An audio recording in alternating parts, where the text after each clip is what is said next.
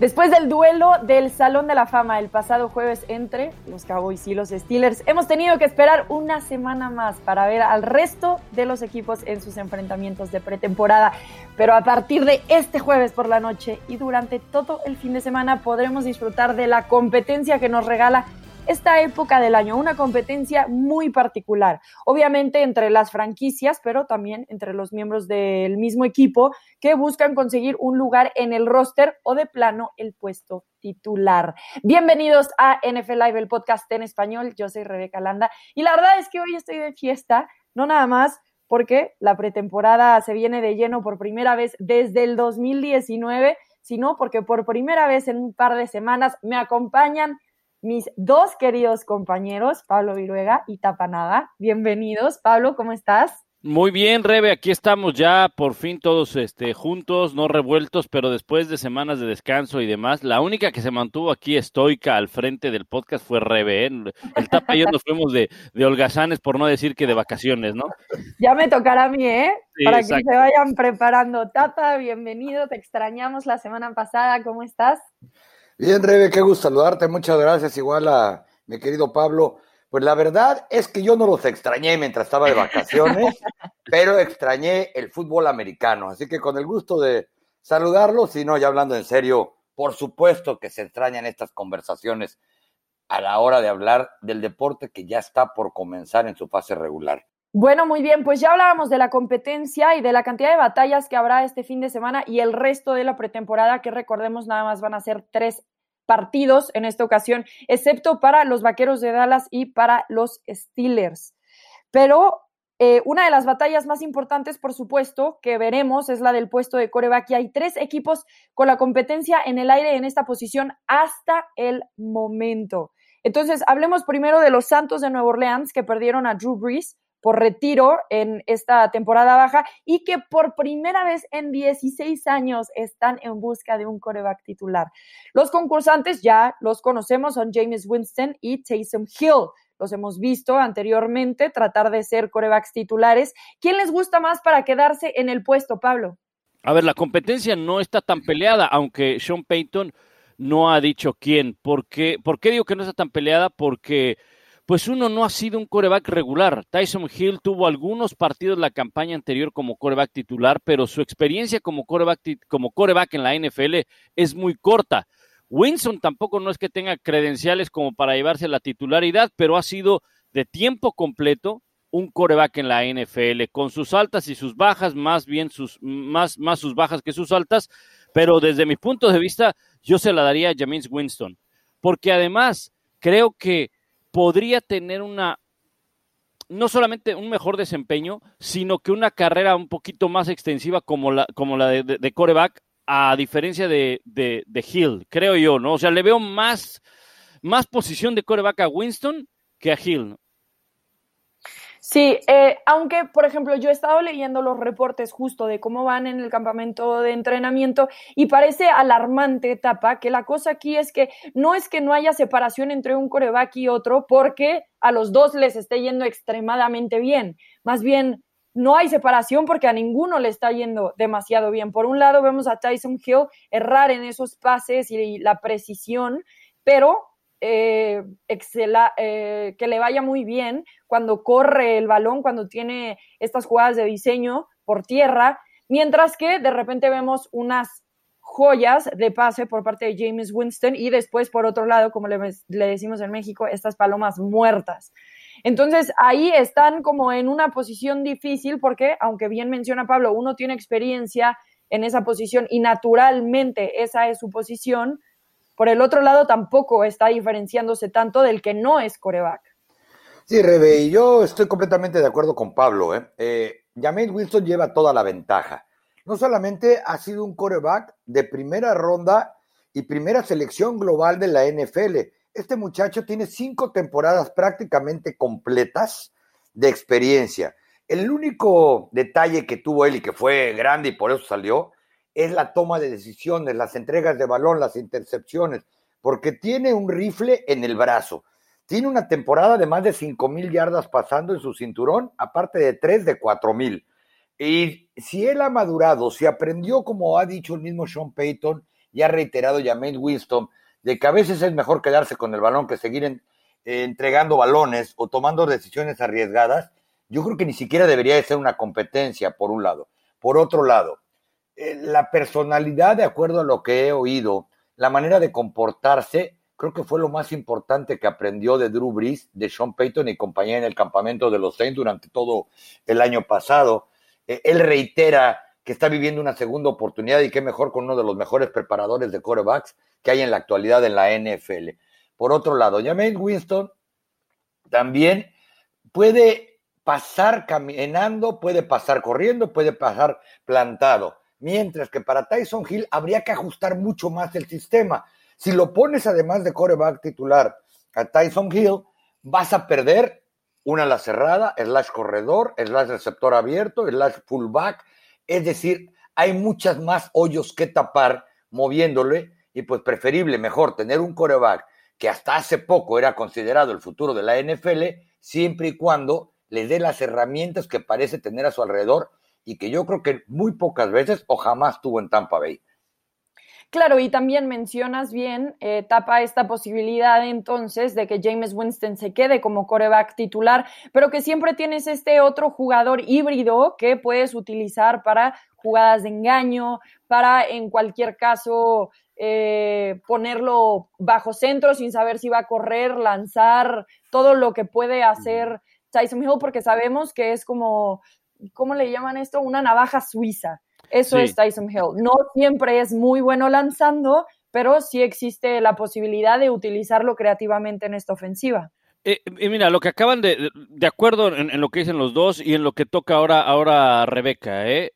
ojo, no por el hecho de que en unas jugadas sea muy efectivo Tyson Hill, quiere decir que va a ser un buen coreback. Porque esas jugadas en las que es muy efectivo, olvidémonos en las que corre el balón, olvidémonos en las que él recibe el balón, enfoquémonos en las que él tiene que lanzar el balón. Y generalmente ha sido muy efectivo como lo ha utilizado Sean Payton. ¿Por qué? Porque primero, es una jugada que se prepara.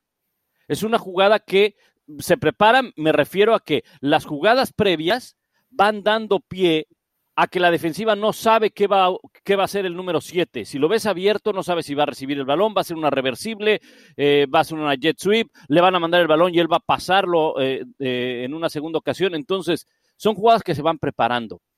Son jugadas en las que lo vas a sacar una, dos veces por partido, no más.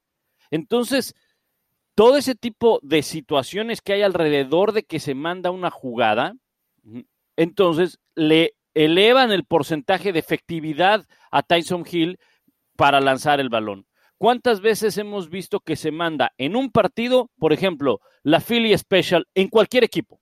No la vemos cinco veces en un partido, no. la vemos una sola vez y tienes un altísimo porcentaje de que sea efectiva un altísimo porcentaje porque la preparas, la preparas de acuerdo a tu formación, la, preparas de acuerdo a la tendencia como vas mandando o las carreras o los pases. Por eso es que a veces mucha gente se deja ir por el hecho de que, mira, conectó un pase de 40 yardas. Sí, pero fue una jugada que se fue preparando. La consistencia de un coreback es lo que te va a llevar a la titularidad. Y Tyson Hill no ha tenido consistencia no solo en su juego, ni siquiera en la posición, que eso es lo más importante. Y saben que a veces no es necesario tratar de componer lo que no está descompuesto. Tyson Hill se ganó el contrato que tiene y se ha ganado el respeto de todos en Nueva Orleans por ese tipo de jugadas de las que ustedes dos están hablando. Entonces, ¿para qué moverlo de algo que ha sido exitoso cuando en la posición de coreback no sabe realmente cómo va a funcionar? Eh, sí creo que va a haber más reemplazos, que va a participar más metiendo las manos al centro, que cuando estaba Drew Brees. Pero estoy completamente seguro que la primera opción para tener un coreback que agarre, se plante, voltee, va a ser la de James Winston, porque los dos de una manera u otra, le hace a nivel colegial o reitero, cuando no tire intercepciones, han tenido éxito en sus posiciones.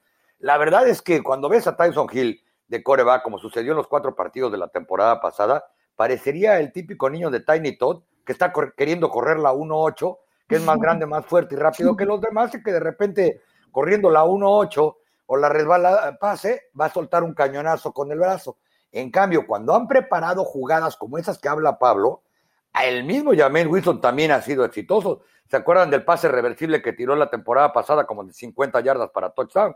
Claro. Claro, es que, es que ni en el tocho se ve que el coreback corra tanto. bueno, el sueño de Tyson Hill es llegar a ser coreback y sin duda alguna está tratando de darle batalla a James Winston. Parece que este puesto no se va a definir hasta que cada uno tenga participación importante en la pretemporada y por eso va a estar muy emocionante lo que se viene. Se enfrentarán este sábado a los Ravens. Otro equipo que también tiene una competencia, digamos, abierta son los Broncos de Denver, que por un lado tienen a Drew Locke, que entra a su tercer año en la liga, y por el otro tienen a Terry Bridgewater, que tiene más experiencia, pero también hay que dejar claro que por algo lleva su quinto equipo de la NFL. Big Fangio ha dicho que no hay titular hasta el momento, han repartido las repeticiones 50-50 entre ambos, aunque sí anunció que esta semana Locke será el que iniciará y el titular de este partido ante los vikingos, dejando claro que el partido ante los Seahawks, que es el siguiente, será para Bridgewater. Nosotros, ¿a quién vemos iniciando en la semana 1 ante los Giants? ¿A Drew Locke o a Teddy Bridgewater? Yo pensaría que va a ser Drew Locke una. Es más joven y tú lo acabas de mencionar. Eh, tiene más futuro, ha tenido consistencia en el sistema por lo menos las dos primeras temporadas de su carrera. Fue una segunda, fue una selección de segunda ronda. Eh, y por otro lado, creo que te da más el sistema de pases y el sistema de juego que preferirían en un coreback de la NFL. Por un lado. Por otro lado, creo que Drew Locke ha cambiado también su actitud.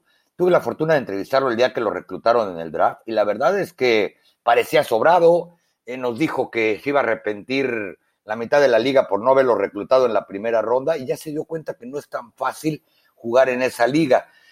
Yo creo que es de él perder el puesto titular y no mostrar avance con respecto a lo que sucedió la temporada pasada cuando prácticamente fue el coreback de primer equipo durante toda la, la campaña. Quizá lo único que a mí me hace ruido es que Terry Bridgewater, Terry Bridgewater perdón, vaya a iniciar hasta el segundo partido cuando es cuando van a estar la gran mayoría de los titulares en el campo, ¿eh?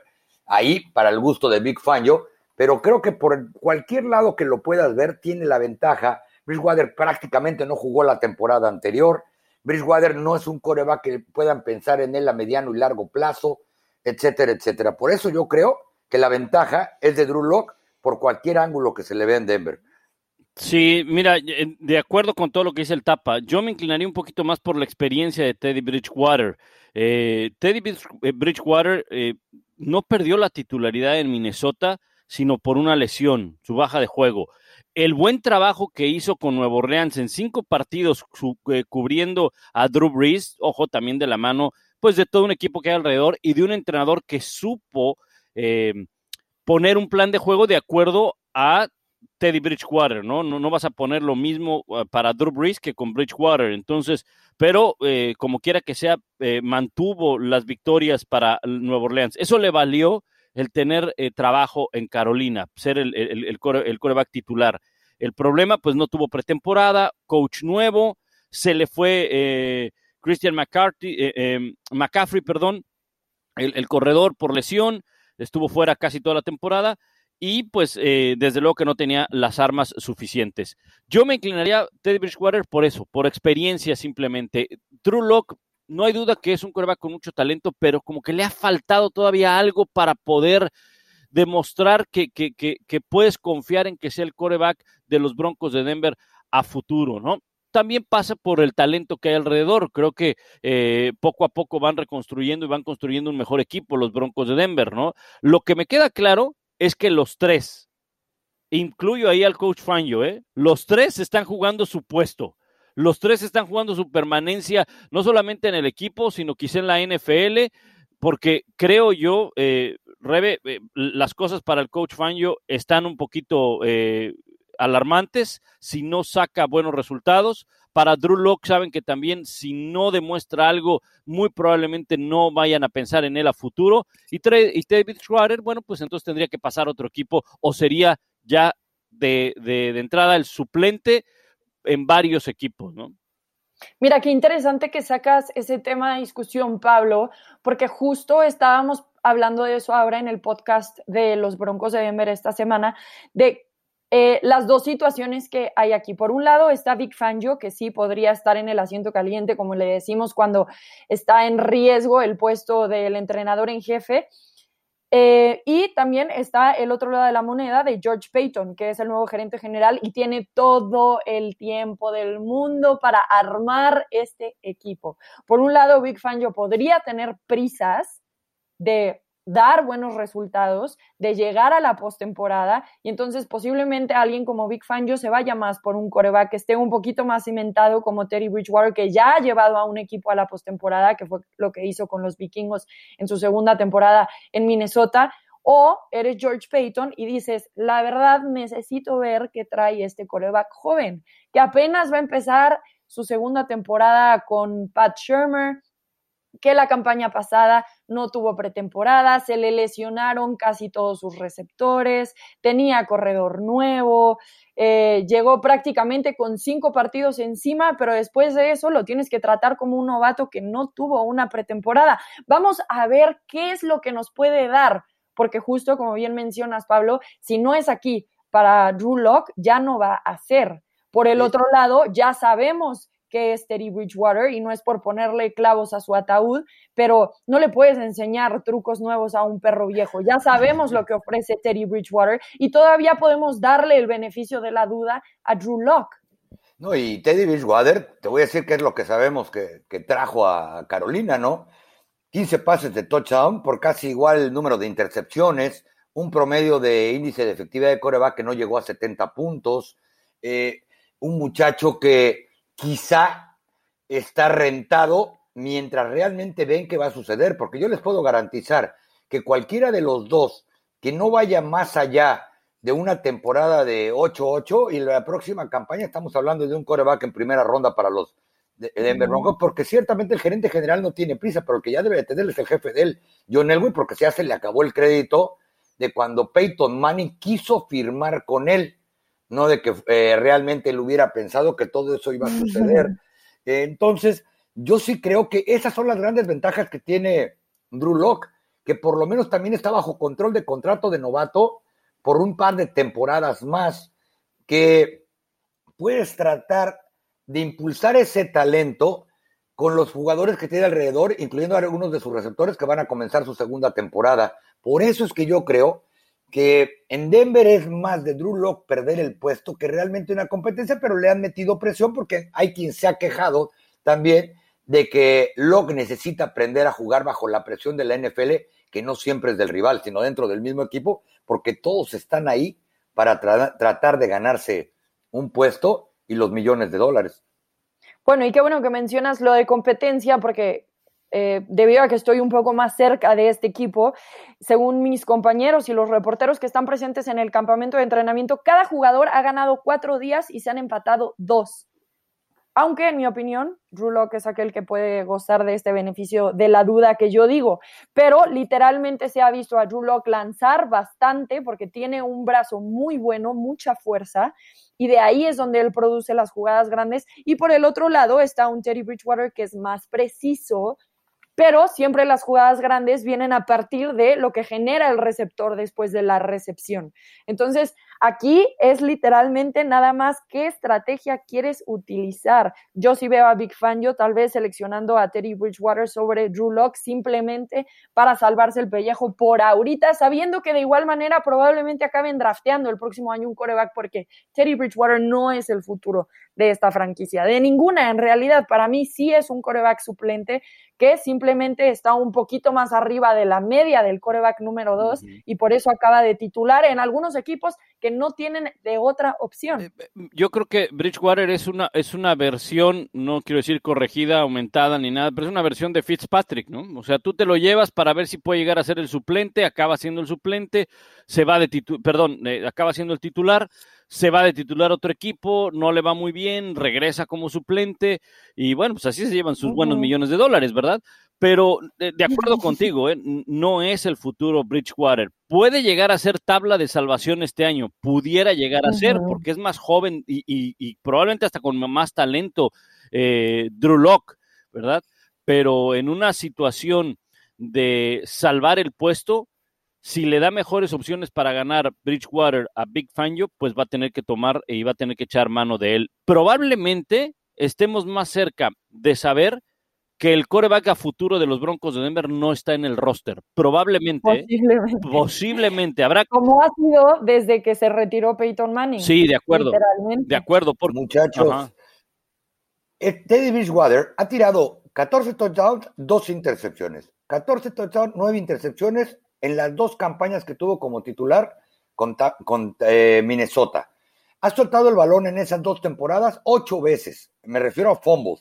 O sea, ahí estamos hablando prácticamente de una veintena en ambas temporadas que fue titular de entregas de balón. La campaña anterior, 11 intercepciones y otros dos fumbles y jamás ha llegado siquiera a los 70 puntos de índice de efectividad. Entonces, si tú eres el gerente general, con todo respeto para Teddy Bridgewater, dices, ¿qué me puede ofrecer más? Precisamente por lo que decía Rebe, ¿no? A perro viejo se le, se le enseñan muy pocos trucos nuevos, si es que le vas a enseñar alguno, mientras que ya invertiste prácticamente temporada y media en darle la titularidad a un muchacho que tú trajiste en segunda ronda de la Universidad de Missouri, y una segunda ronda, ustedes lo saben, es para apreciarse, valorarse y tiene que funcionar o algún scout le van a, le van a pedir cuentas sobre él.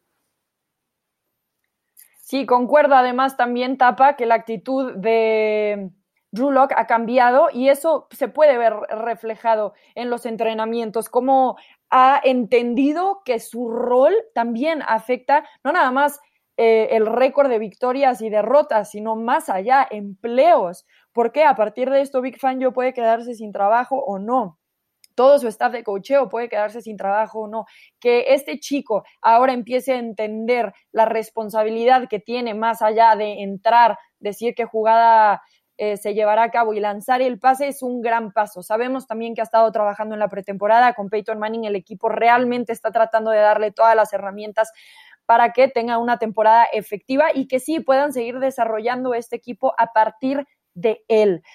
Bueno, este equipo no ha llegado a la postemporada desde el Super Bowl 50, cuando, ya lo mencionábamos, se, eh, se retiró Peyton Manning y necesitan a un coreback. Eso va a ser fundamental para romper esa mala racha. Los que también se quedaron fuera de la postemporada la campaña pasada, pero opuesto a los Broncos, no están ni cerca de acostumbrarse a esas instancias. Desde hace tiempo son los Patriotas de Nueva Inglaterra, que ellos tienen a Cam Newton por segundo año consecutivo y a la selección de primera ronda de este draft a Mac Jones, los dos en busca del puesto titular.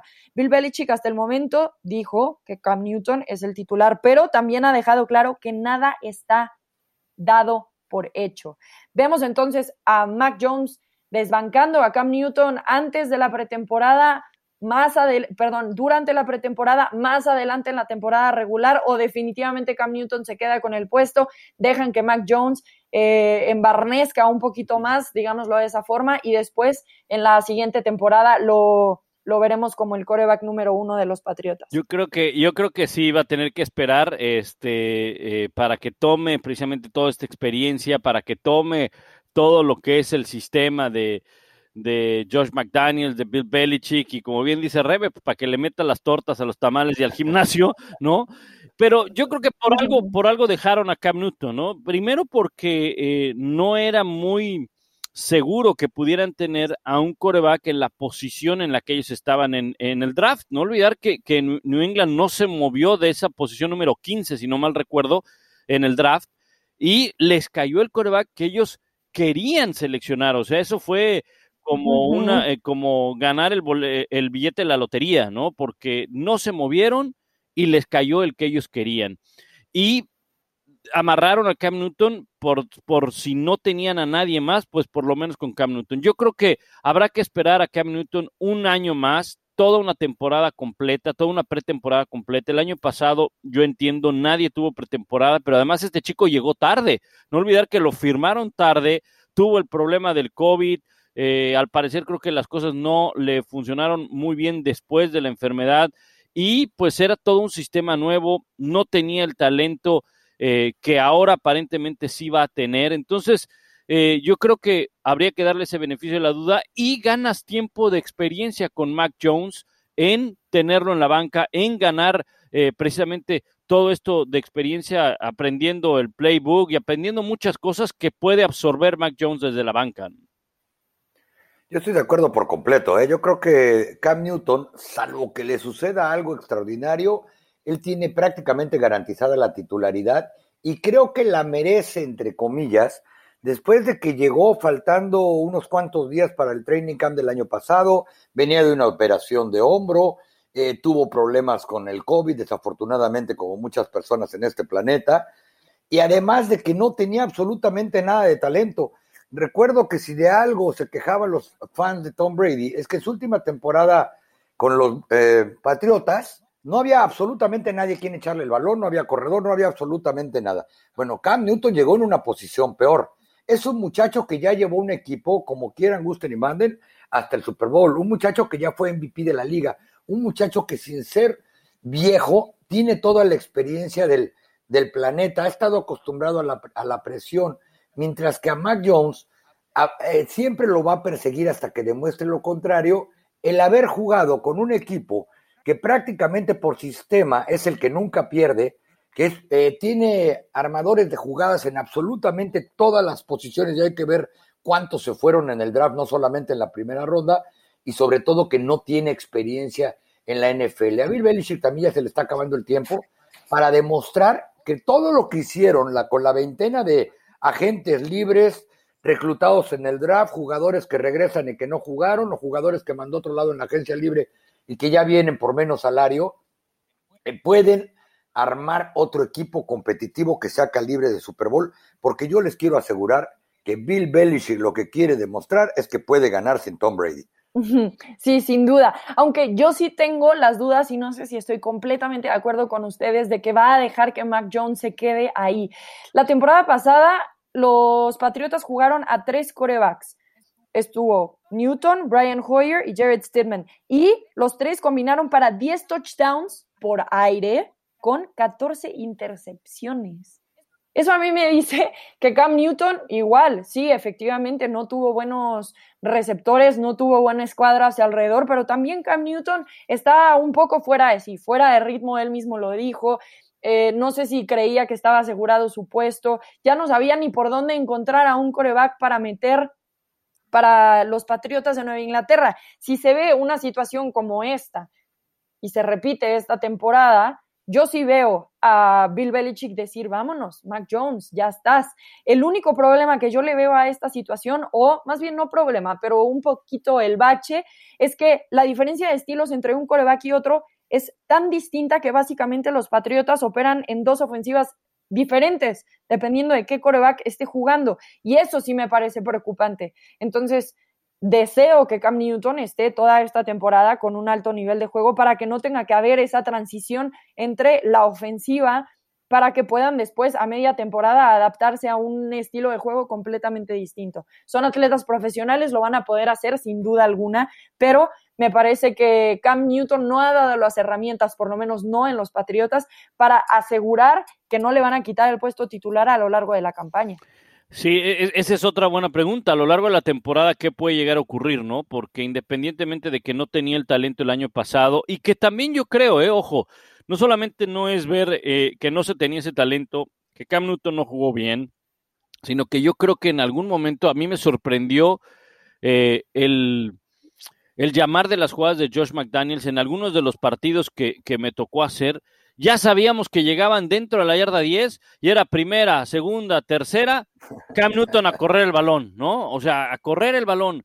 Y, cuarta gol de campo que lo patee Cam Newton y que engaño y que corra Cam Newton. ¿no? O sea, ya lo sabíamos, ya, ya era, era muy predecible y eso me llamó mucho la atención eh, e, en, pues, coaches eh, pues, como lo hemos visto con Josh McDaniel, pues, y con el propio Bill Belichick, ¿no? Entonces yo creo que en parte podría ser de que no tenían ese, e, ese talento y confiaban más en, en el físico de Cam Newton, que pues, solamente con arrimar el camión ganaba dos yardas, pero pues al final no, le, a veces no le alcanzaba, ¿no? Entonces, de acuerdo, si, si no cumple con las expectativas Cam Newton, si la ofensiva no camina, pues a lo mejor sí tendrías que hacer un, un cambio, ¿no? De, de quarterback.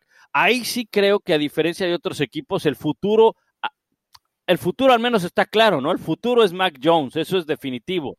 Ya habrá que esperar cuando venga la oportunidad de Mac Jones si realmente ese, e, ese futuro pudiera llegarse, llevarse a cabo, pero el equipo está apostando por Mac Jones y creo que, no sé, pero pudiéramos ver algo que hemos visto en muchos otros equipos, el más reciente Kansas City, ¿no? Claro, hoy en día sabemos quién es Patrick Mahomes, pero cuando lo seleccionaron y lo tenían en la banca, pues la verdad no teníamos mucha idea de lo que iba a llegar a ser y ahora todo lo, proyectamos a que probablemente pueda ser el, el, próximo Patrick Mahomes, me refiero a que esté en la banca y luego tenga ese super éxito que tuvo Patrick Mahomes en su segunda temporada ya como titular.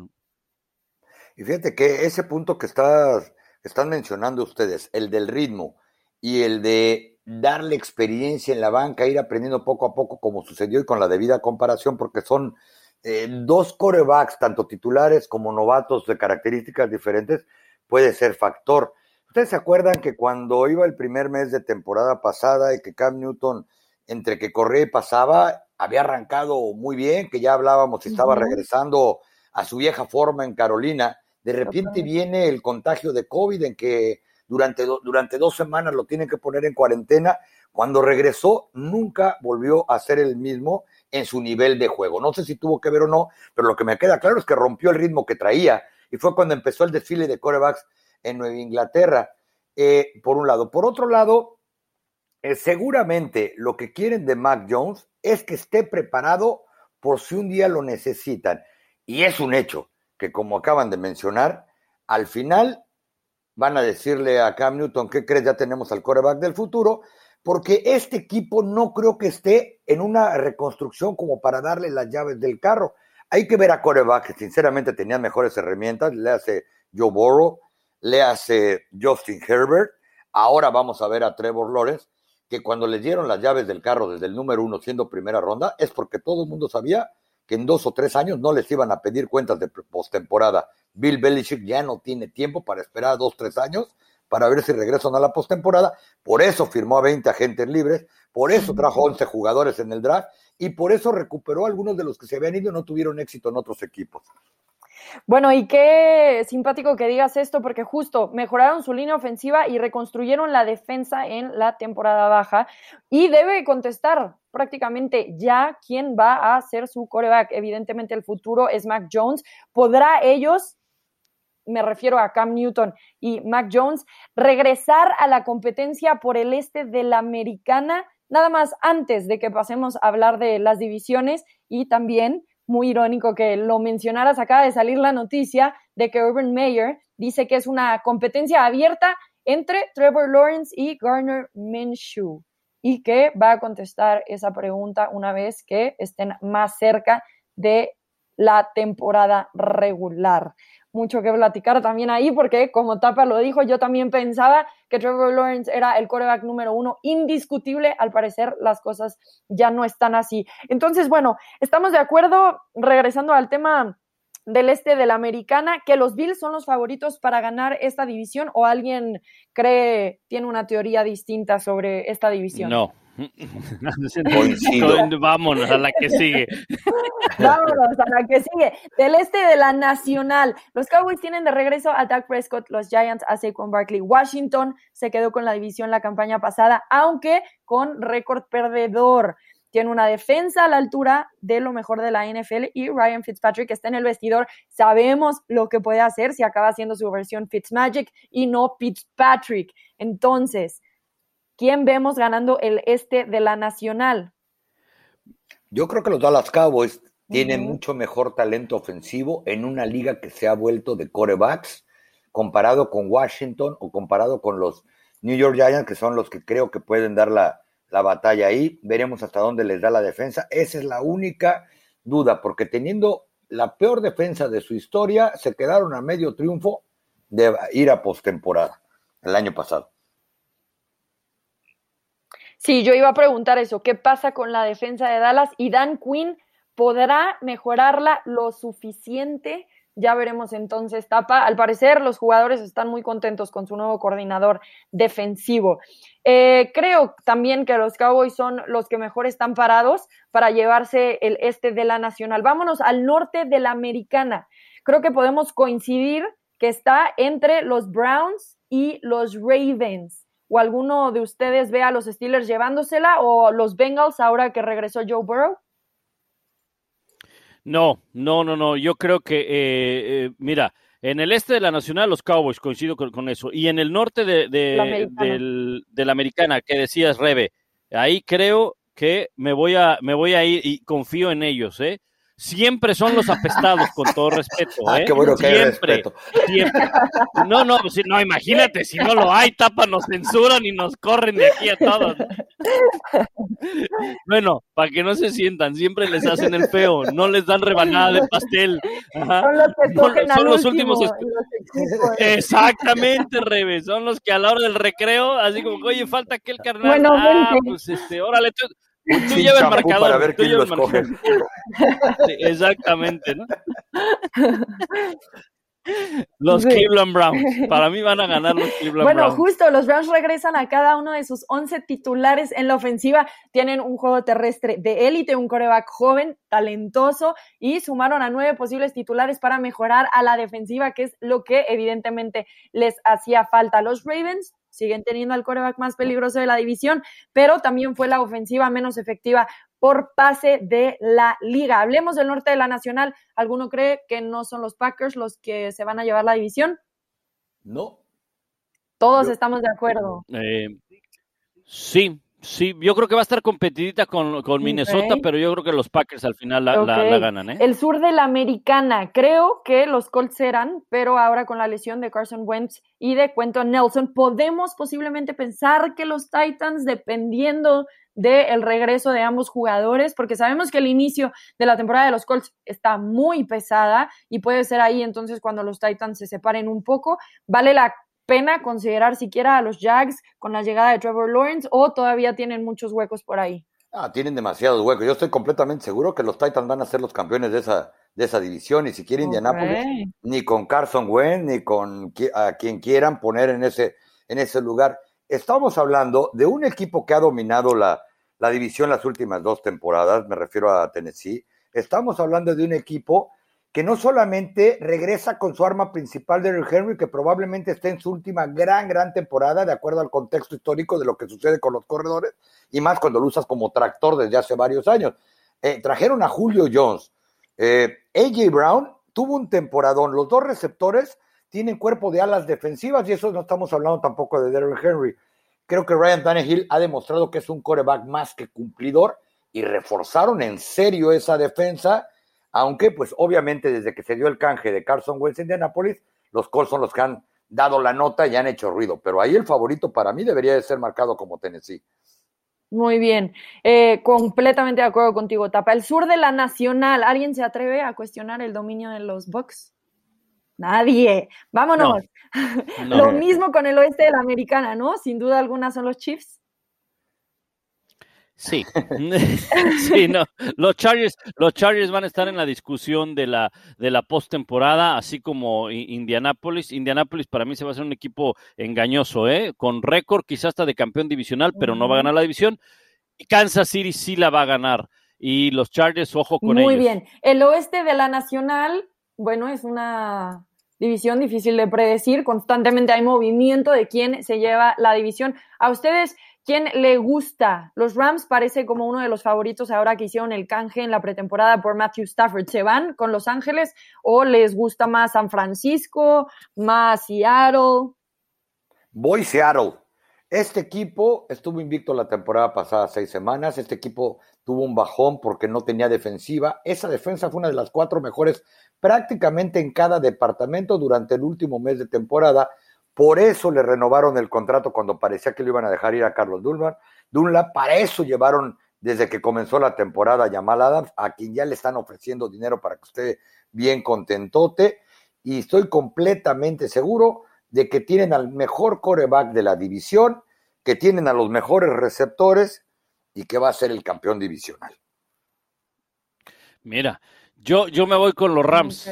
Yo creo que los Rams van a ganar esa, esa división. Una magnífica defensiva, van a tener a un buen coreback, Matthew Stafford. Eh, por fin está, eh, Matthew Stafford sale pues de Detroit, de, esa tenebrosa ciudad y, demás, ¿no? Y, tiene un equipo competitivo, ¿no? Entonces, eh, no hay duda de la explosión ofensiva de Seattle, pero me quedo con, con los Rams y su defensa. Creo que podemos estar de acuerdo que el oeste de la Nacional es la división más competitiva de la NFL y literalmente aquí cualquier cosa puede pasar, porque también los 49 no nos podemos olvidar que la campaña pasada iban en busca de llegar nuevamente al Super Bowl y la cantidad de lesiones literalmente mermó eh, cualquier productividad de este equipo. Me parece también que hay que considerarlos dentro de todo. También tienen eh, talento joven en la posición de coreback y nos podemos sorprender. Así entonces, nuestros favoritos de cada una de las divisiones. Ya casi va a ser momento de despedirnos. Tenemos algunas notitas cortas que valga la pena mencionar. Tapa algo de TV y notas que nos quieras compartir esta semana. Por supuesto. Los Seattle Seahawks acaban de cortar a Aldon Smith por la misma razón que los Dallas Cowboys no le ofrecieron, no le ofrecieron dinero. Eh, ¿Se acuerdan que platicábamos hace como un mes de Aldon Smith? Eh, tuvo problemas fuera del campo en abril pasado. Ya me lo habían comentado alguna buena fuente de los Cowboys. Parece que esos problemas se agrandaron y que este muchacho ha tenido algunos más durante este tiempo. No llegó preparado tampoco para poder entrenar en el minicampamento obligatorio. No llegó bien físicamente a la al campamento de pretemporada de Seattle y Seattle yo creo que dijo como el único dinero garantizado era un poco más de 100 mil dólares, que en la NFL es nada, decidieron cortarlo, todavía no lo hacen oficial, pero lo van a hacer en las próximas horas. Y rápidamente Dak Prescott dice que quiere jugar contra los Texans el 21 de agosto, es la fecha que él se ha fijado, mientras que Stephen Jones más tarde salió y dijo, momento, el próximo lunes le vamos a hacer otro estudio de resonancia magnética en el hombro, un hombro que ha tenido molestias al grado que ya todos se olvidaron de que la preocupación de los Cowboys era el tobillo que se destrozó la temporada pasada. Prescott dice que él está perfectamente bien, pero que tiene que ser inteligente. Sí, y bueno, algo, buenas noticias también en Indianápolis, ¿no? Ya hablábamos de ellos y lo, mencionabas, Rebe, Carson Wentz y Quentin Nelson ya se presentaron, estuvieron al menos Carson Wentz en el campo de entrenamiento, poco a poco va recuperándose y se espera que esté listo para el primer partido de temporada regular, se espera. Así que esa ventana de hasta 12 semanas de recuperación es muy probablemente muy probable que se reduzca, ¿no? Entonces eh, eh, es probable que arranque o si no se puede llegar a perder a tan solo un partido de temporada regular, Carson. Así es, por esa razón también no han ido en busca de un nuevo coreback. Bueno, también a Mari Cooper pasó ya su físico y se integró a las actividades de los vaqueros de Dallas. Deshaun Watson, poco probable que juegue en el duelo ante los Packers, ya conocemos la situación. Y TJ Watt está en un hold-in. Generalmente en esta etapa de la pretemporada vemos a jugadores que no tienen todavía nuevo contrato, deciden no presentarse a las actividades del equipo. Ahora con el nuevo eh, CBA, lo que están haciendo los jugadores es presentarse, pero no participar. Y es lo que está haciendo TJ Watt con los Steelers, que al parecer no hay tanta prisa por solucionarlo. De por sí el jugador no hubiera participado en ningún partido de pretemporada, así que esperan los Steelers tener resuelto esto antes de que comience ya la temporada regular. Estas son las notitas cortas de la semana. Tapa, te veo queriendo decir algo. No, no, me dio risa eso de que se presente, no quiere entrenar, es como llegar afuera de la oficina y hacer huelga de hambre, ¿no? Ponerse en el zócalo capitalino con casa de campaña y decir aquí voy a dormir hasta que ceden a todas mis pretensiones en, medio de un paro laboral, ¿no? La verdad es que muy, muy singular. Sí, ahora, bueno, eso es lo que les quedó con el nuevo eh, contrato eh, de jugadores.